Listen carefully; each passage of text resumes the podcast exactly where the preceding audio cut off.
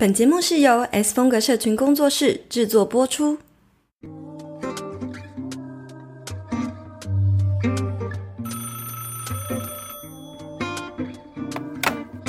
，Hello，听得到吗？有声音吗？喂喂喂，有，Hello，我是青椒。嗨，我是 S 边。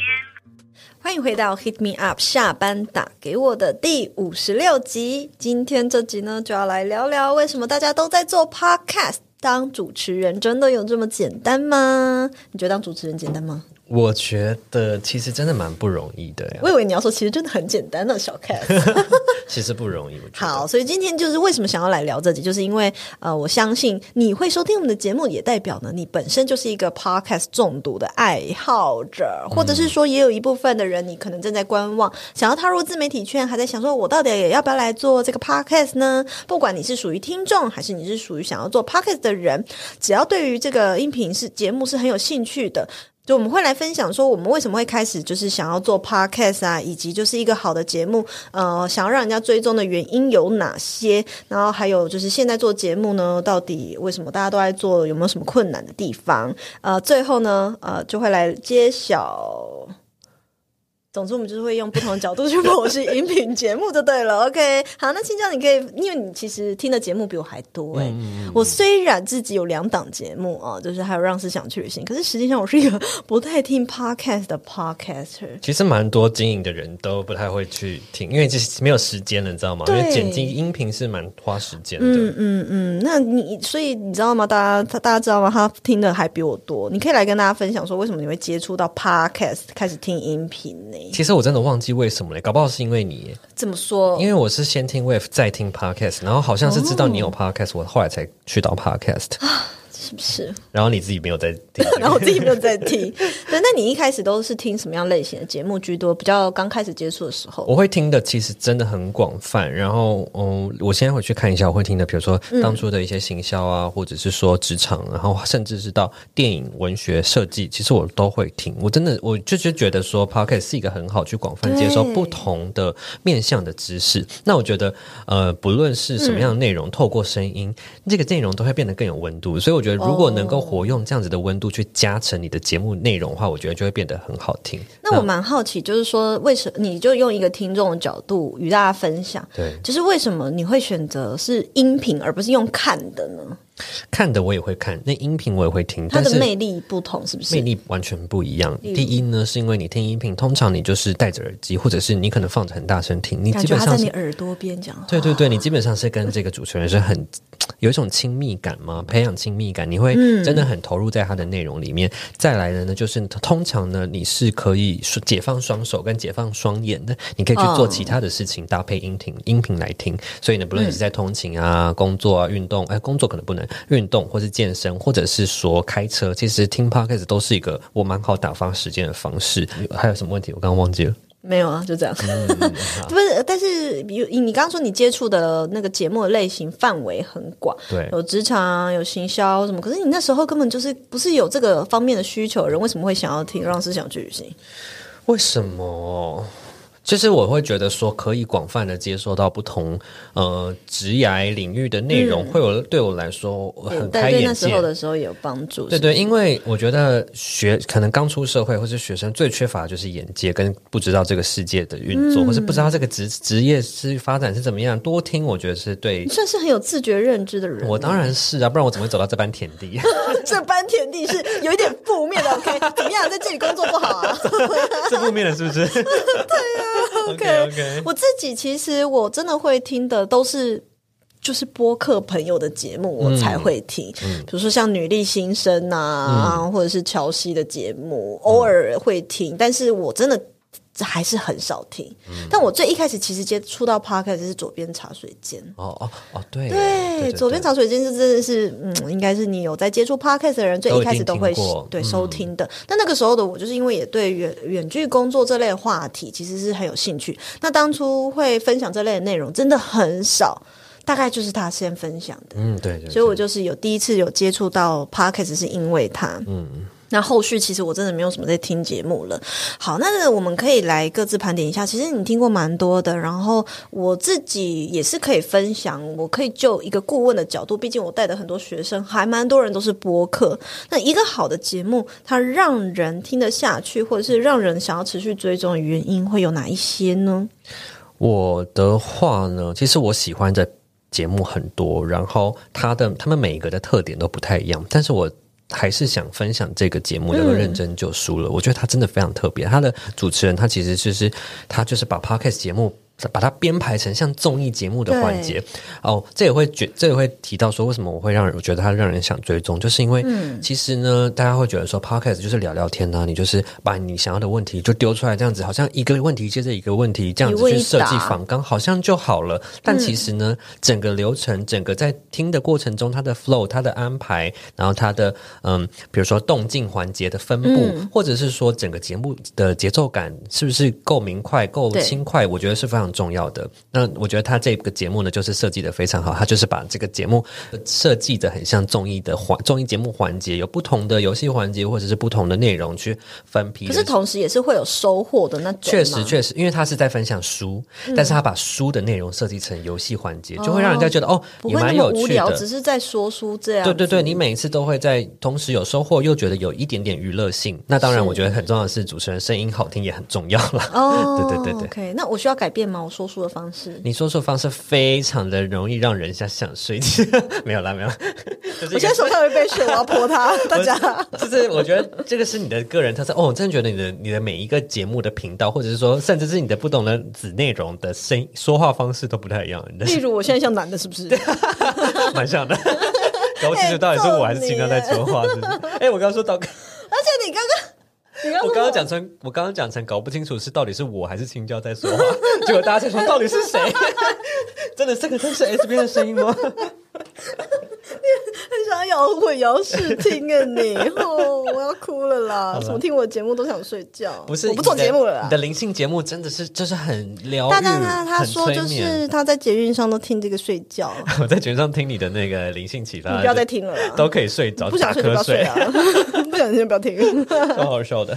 好啦，你觉得呢？呃，我觉得呃，想要让人听得下去的关键点有很多诶。第一个是收音必须一定要良好。嗯、我承认我一开始刚开始上架让思想去旅行的一些内容，它收音品质不是很好的，因为最一开始其实是直播，嗯，然后我们是那种就是诶，那个东西叫做什么？OBS 的那种串流直播，所以串流直播会有一个状况是。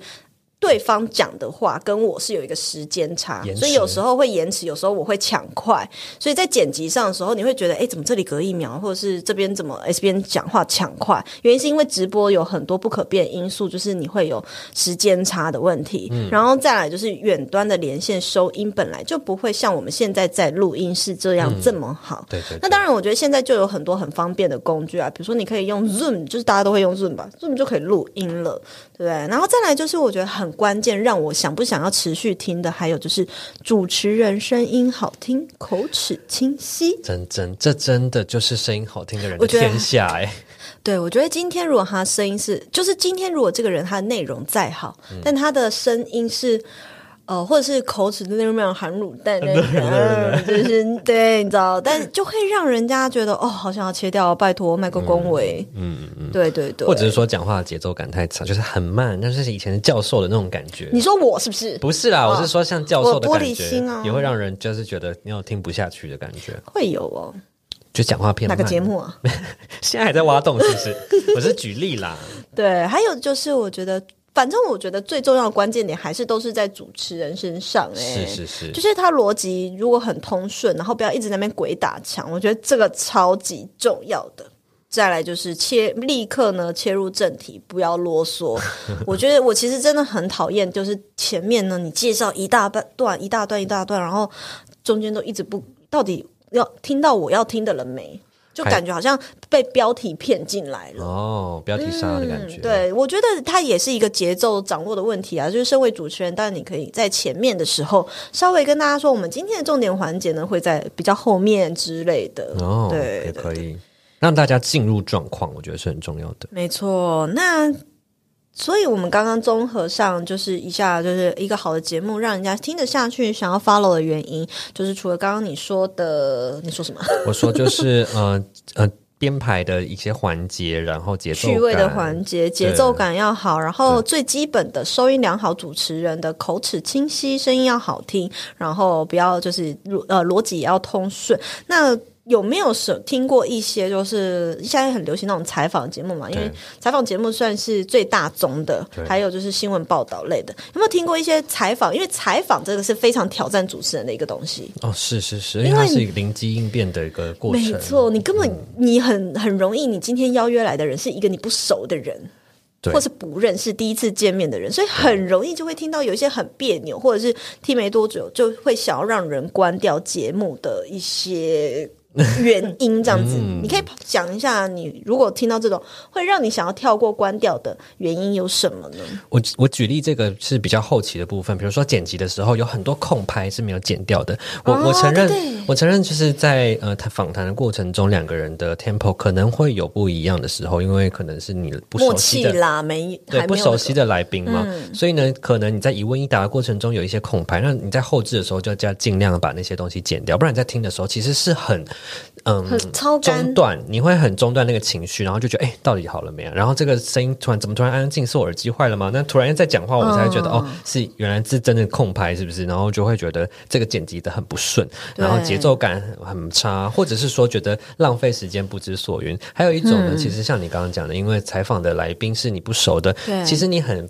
不确定你就算你写好访纲，你也不确定是不是能够挖出真正你想要的，或者是对受众有需要的内容。那他是不是能够就是依照这个来宾呢，去针对他去做不同的问法，或者是说调出不同的问题？我觉得也是很重要的。如果一整场听下来，我都觉得很我 我到底在听什么？然后。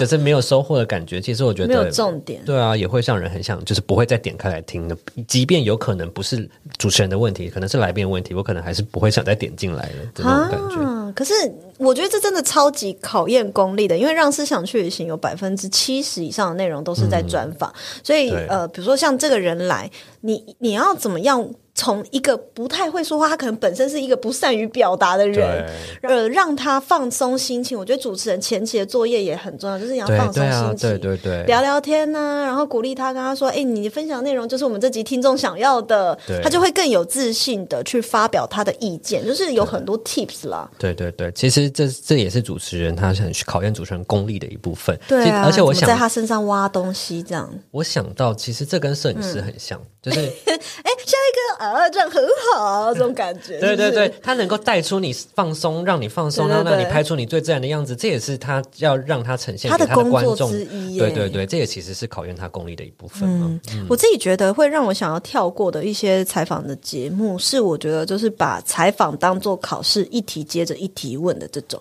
哦，写好访纲，是照着真正照着 访。来，请问你今天为什么会想要做这个工作？OK，讲完之后再问下一题，请问你接下来的计划是什么？嗯，对，他完全可能对于他刚刚那个呃，可能来宾他的回复是没有共鸣的，嗯、或者说他没有办法从他的回复延伸出呃更多的对延伸出的东西出来 feedback 给别人，嗯、所以或者是说他过于呃注重在这个来宾身上，然后忘了适时整理一些重点回复给听众。哦，是，这个也很重要。所以你看，其实做主持人真的不容易耶。所以这也就是为什么，呃，在做 IG 上，嗯、就是看到人家做直播，有些人会觉得，啊、呃，这个直播就是会让人家想跳出来，是这样子的原因，因为他们不懂得如何适时的整理重点给来宾听，这样子。对，我觉得这还蛮重要的。哎，可是我有看过一些评论的那个观众，不是我的节目啦，就是别人的节目，嗯、常常也有人就是留言说，一直不断的划重点有点太多。就是我已经知道重点了，可是你一直在重复，你一直帮我整理，就整理太多次，大家也不想要。也不要，就是对，这是过而不及嘛。但是你适当的整理还是必要的。嗯、一个 part 结束之后，可能五分钟、十五分钟结束，然后 summarize 一次，我觉得还是蛮必要的。对，然后适时的互动，比如说这个时候你。来来宾他讲了一个笑话，结果你没 get 到，没有笑，这时候听众就觉得呃，好尴尬哦，帮他捏一把冷汗那种感觉。所以事实有吃那个罐头的笑声。对呀、啊，我觉得像那个娃娃，他的节目就超热闹，嗯、完全毫无冷场，他自己一个人也可以讲的好像这这这一整桌都是人跟他聊天，他自己一个人就可以把整个超嗨的。希望娃娃有听到这集，帮我们分享一下啊。这样教人家分享是是？对啊，突然蹭他一下这样子。好了，然后第二点我觉得也很重要是，是我其实有听过有一些有一个有一集曾经我就不要讲，就是那个主持人对来宾超没礼貌的。嗯，就比如说那个他问了他一题，可能对这个比如说假设啦，随便讲，对世界和平有什么样的看法？好了。嗯那这个来宾呢，他讲了很多他的观点，而且我觉得哇，他讲的真的是超有深度的。然后甚至他讲完之后，我是让我崇拜他的那种。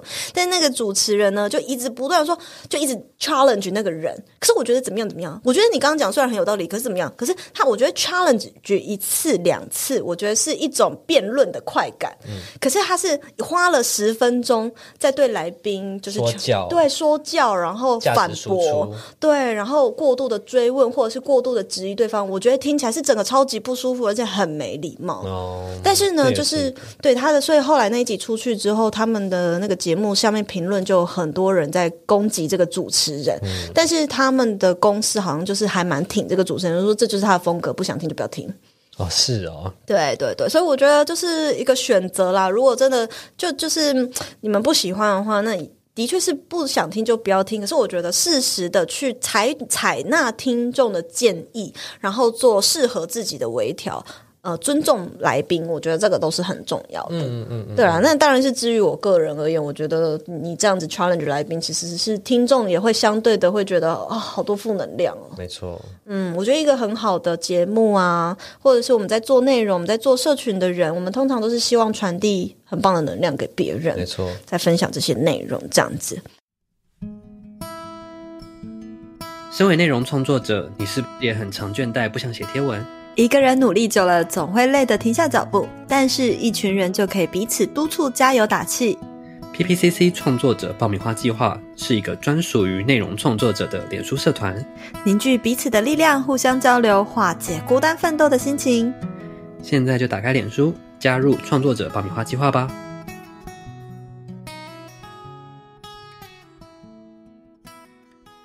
过去呢，其实除了刚刚讲这个采访的这类型经典的节目，除了有单口啊，然后双口啊，其实像我们这样就是双口嘛，然后还有采访的、啊、内容的节目，还有就是报新闻报道类的、啊，其实有很多，还有那种呃故事的，说故事的，说故事的也很多，嗯、说书的也很多。我好喜欢那种说故事的 podcast，虽然我虽然我觉得、嗯、呃。中文的这样的节目偏少，大部分是外国，但是我觉得好厉害哦。那个后置成本应该超高的吧？我觉得就是还有一个市场蛮好，就是说童书的，搞不好也是一个。现在是诶，现在排行榜上面的时候是播给小朋友听的那种，这超聪明的耶，当然就不用再念书了。没错没错，床边故事系列的，所以我觉得现在真的有出现蛮多令人觉得也除了这些很正常的节目，也有很多令人惊奇的节目类型。嗯。我没有找到其他，我就是听过你说的这个。好，我要来跟大家分享一下。我真的有听，不小心听，就是播客朋友讲说，真的有人是在做，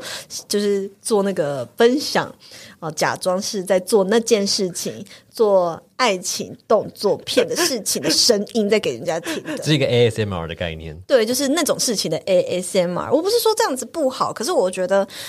我觉得创作当然是自由创作，对对，然后你当然是这个是你的舞台，我们就是在这里有言论自由嘛，你想要分享什么就分享什么。可是我觉得相对的 Podcast 它不是一个很成熟的媒体，因为它没有未满十八岁这样过滤的机制。如果万一我今天我是没有要生小孩啦，那但是如果我今天我的小朋友他真的在网络上。随便想要听到这些内容，我觉得其实真的是有一点不适当的。对对对，在价值观还没成熟之前，可能听到了，他们就是以为这样子的，这个是很合理的，对对对对，放送给大家听。对，或者说因为剧情需要不同的，你知道过程，啊、他就觉得这是常常态的话，可能价值观会比较对啊。然后可能还不懂辨别的小孩，他可能会觉得说这是演的还是真的。他 会不会觉得以后说我如果来真的也可以播给别人听呢？现在录音室还要有床，是不是？对啊，你看像 YouTube 这种比较成熟的媒体，它就会自动的过滤。哦，对对对，对啊，你是满十八了没啊？嗯、或者是像电视有普及辅导机，可是像 Podcast，我觉得嗯还没有这种把关，所以这类型惊奇的节目呢，我觉得是。蛮令人我令令我惊讶、大开眼界的啦。嗯，我觉得现在大家应该跳出去准备在搜搜寻搜索是什么？是不是？我觉得上面分类我不知道它会分在哪里，搞不好它是分在商业类，也太怪了吧？商业啊，这是一个 commercial 的部分。哎，还有说到这个，我突然想到了，前阵子突然爆红的那个啊，呃，数钞票的声音啊，嗯，AMSR 系列的。特别为这个做一个节目吗？对，然后他是数各国不同钞票的声音，数美金啊，数什么什么，但是但是大家都觉得听得很爽啊。那个好像收听量很高，他搞不好拿一堆 A4 纸，你们也不知道，或是 OK，或是他是在翻《你值得更好的梦想》这本书，你也不知道啊。这字幕也太硬，硬是不是？太硬喽！没有没有，那是一个银行的节目，它是某个银行出的节目，这样子。好酷哦，好像是。那如果你今天就是呃。如果没有这个节目的话，然后你可以自由创作，也不要做日常白噪，你想一个很有趣的节目类型，你会想做什么？有没有想要挑战看看？做有趣的节目，其实我蛮喜欢那种讲故事，然后搭配那些场景音效，然后让大家真的有那种生理。拜托，你如果来讲故事才会想睡觉嘞？你说我吗？我开始反击你，刚刚说让人想故事的本来就可以让人想睡觉，就在床边故事、啊。那你会讲什么故事给大家听？就比如说一些床上的故事，没有了。床边故事是很不一样，是不是？差一个字差很多啊，先生。OK OK，好啦好啦，真的认真的啦。你们想要做什么？白噪音的？对啊，我会想。其实我之前有挑战过，就是想要在节目里面搭配那个，呃就是、有啊，我觉得那做的很好，都没有继续做。有啊，现在 Joyce 不是现在有在传承这个概念吗？没有了，他自己有在他的节目开头的时候，都会有一些他做事的声音，哦、一些真正他日常的一些。呃，音效，然后他就搭配了进来。嗯、我觉得这这个就是我当初蛮觉得蛮酷的概念，是我那时候有尝试过的。OK OK，好。那么现在呢，就是 Podcast 节目呢大泛滥哦，就是从一开始听众哎开始慢慢的呃，大家就是受众呢，你们从观看一直到变成收听的习惯，那一直开始呢有一些创作者慢慢的投入 Podcast 这块市场，那一直到今年呢是啊、哦、Podcast 节目真的大泛滥了，越来越多了，听众的收听标准呢不知道是不是有什么样的转变？你觉得？你身为一个听众啦，哦、就是选择的部分，是不是像像你为什么不再听我的节目？我没有不再听啊，我也会听啊，睡前的时候还是会听一下，啊失眠的时候？好了好了，你觉得呢？嗯。我觉得，我觉得标准对我来说，我原本可能会想要在这边收听到很浓很浓的内容，但是呢，我逐渐发现呢，我在收听的使用情境就是我刚刚讲的运动、通勤、打扫，所以呢，即便我想要听到知识的内容，但是我不想要听到那种太垂直深入，我还需要拿笔做笔记。的那种内容，我可能会觉得我听不下去。你以前是很爱做笔记的人，我也会，我以前会很热在热热乐在其中听这种内容，会觉得哇，我学到好多东西。可是呢，随着使用习惯的改变，我不是说坐下来好好听，我是搭配着不同的事情来听的话呢，我就会想要在轻松的方式获得不同的观点或者是想法，而不是学到事情。我只是想要听到不同的观点或者是讨论空间这样子的内容。我对我来说，我会是更吸引我的这样子。对，我觉得 Podcast 真的。他缺乏的就是像直播那样子的讨论感，我们永远都不晓得说。听众的感觉是什么，对不对？我觉得就是像你刚刚说的，我自己如果要听的话，我也只是觉得想要有个声音陪伴。嗯，所以很当然，以前过去的使用习惯是觉得哇，这里是一个学习平台。对。可是现在大家只是想要有一个陪伴感的话，所以大家在收听 Podcast 未必是想要仔细的收听，所以是希望边做事边做的话。因此呢，我自己在做节目上就也有一些调整，比如说我会用不同的单元，我有深垂直深入的内容，就是专访的部分。对对对。透过别人来给予大。加一些不同的见解，毕竟。呃，只有我的见解那是不够的。那再来呢？透过其他的灵性思维的单元，或是更轻松的单元，让大家可以听到，就是比较放松、疗愈的部分，催眠的呃情境。是的，是的。然后，所以我觉得，因此呢，现在收听众他可能收听的标准则是蛮多元的，就是轻松的谈话。然后，像我们 Himia 下班打给我这种更生活化的议题，是很受欢迎的。嗯，所以其实是要大家请分享出去啊。所以其实是要考量。就是受众他的使用情境去设计不同的内容单元，其实会更好的耶。你这样讲的话，对啊，对啊，嗯、我们是不是该设计不同的单元啊？请教。你跟我学狗哈气啊！紧张的战斗。OK，总之我觉得，嗯、呃，其实我觉得做下班打给我这个节目本身就不是为了，呃，我们要获得什么更多商业合作啊，还是什么的啊，不是基于一个品牌要求，我觉得是基于活化这个品牌的人性，没错的出发。的出发点去做这个节目，然后希望说，哎，S 风格社群工作室不是只是一个嗯、呃、社群顾问啊的公司啊，然后或者是说一直不断教课的一个单位啊，而是说我们是全方位的，希望大家是可以获得呃 working life balance 的一个理念，也可以透过这边出发。嗯，就是是呈现我们工作室的样貌的，没错，让大家更认识我们。随着我们的工作伙伴越来越多，是不是其实其他人也可以来录音跟大家聊天呢？对啊，那我就先下。下下去了，没有没有，你来带大家。那是 Rita 跟 Polly 啊，没有，你这资深一哥，你要坐在这里。好，OK，最后呢，我们可以来，因为你也我们都是播客嘛，那以播客的角度呢，你觉得现在做节目有什么困难点？这个要聊啊，要啊，要聊啊。我觉得困难的地方其实就是，嗯，Podcast 它相较于其他平台，它不是一个可以马上看到成果的一个平台。就是我刚刚讲的，你你不知道你现在听众听到这边他的反应是什么？对对对对，像直播就是可以马上立即看到你们在下面留言，很热络的。对，或者是说呢，他没有任何单篇点赞，嗯、或者是说点单篇喜欢，大家喜不喜欢？你就很难，你很难去判断说这一篇这个内容大家到底喜不喜欢。你可以从播放量，但是我觉得就是不太直观，而且它也没有很及时，播放量它是两三天时间结算的，所以你其实很难在这个平台上经营，并且获得成就感。嗯、那你如何持续的经营？我我觉得持续下去，我觉得才才是它困难的地方，因为它没有没有及时。的这个成就感的部分，啊、我觉得，比如说像现在那个自我成长的市场真的很饱和，对对，所以我觉得在做这样的议题的时候，你如果你做这个议题，它相对是一个饱和的市场的时候，这时候其实听众最注重的还是主持人的风格，你能不能够在不同的节目，或是在这个节目真实的，或者是你要呈现你哪一个样貌？然后我觉得去展现有魅力的那个那一那一个面相，我觉得这也是蛮难的耶。对对对，个人特色的。对，有时候你听一些节目，你还是会觉得哇，好像他还是有点硬。哦，会。对对对，的确，我有接。就是有听过一些，哎，好像真的像你说的，就是照本宣科，然后按照这样子念，然后就很像在朗读，或者是念完一个他的工作，嗯、然后没有没不带感情的那一种。我觉得逐字稿没有错，逐字稿的确是一个新手起步的方法。我到现在都还是会。尽量列成逐字稿。对，可是你在做逐字稿的过程，你自己要先熟熟悉阅读过三四次，这样你就知道说我在录音的时候，我看到这边可以提醒我，然后做什么样的反应或回应，而不是真的是你一个字一个字照着念。对对对对对对对对。您有一个插播来电。好。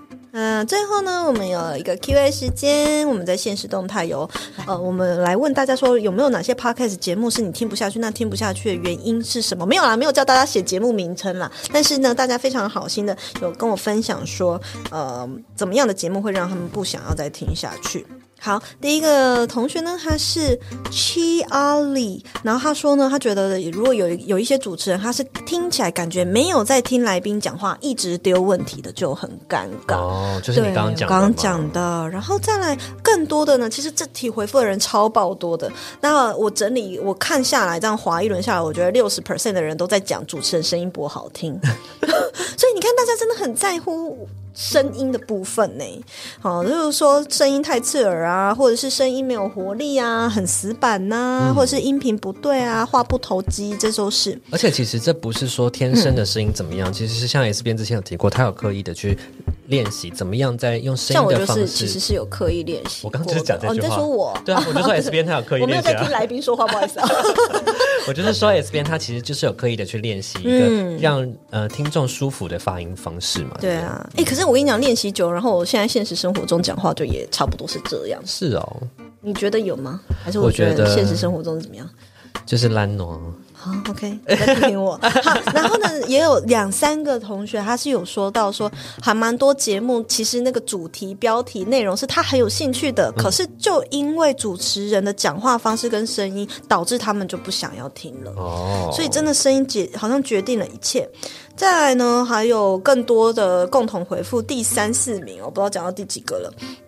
呃，还蛮多人也有说到，就是被骗进去，骗骗点击的感觉。标题杀，对，标题杀，标题写的好像很厉害，结果点进去听老半天，到底有在讲这件事情吗？怎么还没有听到重点的那种感觉？这也是一个，因为你音频很难了解到哪一几分几秒是你要的内容。嗯，没错，最后大家很在意的还有一个最后了，就是广告太多。哦，广告太多，对，广告变成三分钟、五分钟都太长了是是？没错，没错，或是我一点开，然后你就在广告我，嗯、的那种感觉，也是会让听众呢听得蛮烦躁。大家应该不会觉得我们的广告很烦躁吧？毕竟我分我们分享的都是一样的东西，而且才一分钟。而且有时候就会有植入书的部分，大家都知道了。对啊，赶快去买啊！好，OK，那我们今天的节目呢就分享到这边。如果呢你对于我们今天哎，相信大家也都是喜欢音频节目的，然后对这集有共鸣的话，欢迎分享。想到限是动态艾特我们，然后给我们五星评论，那我们就下一集见喽，拜拜。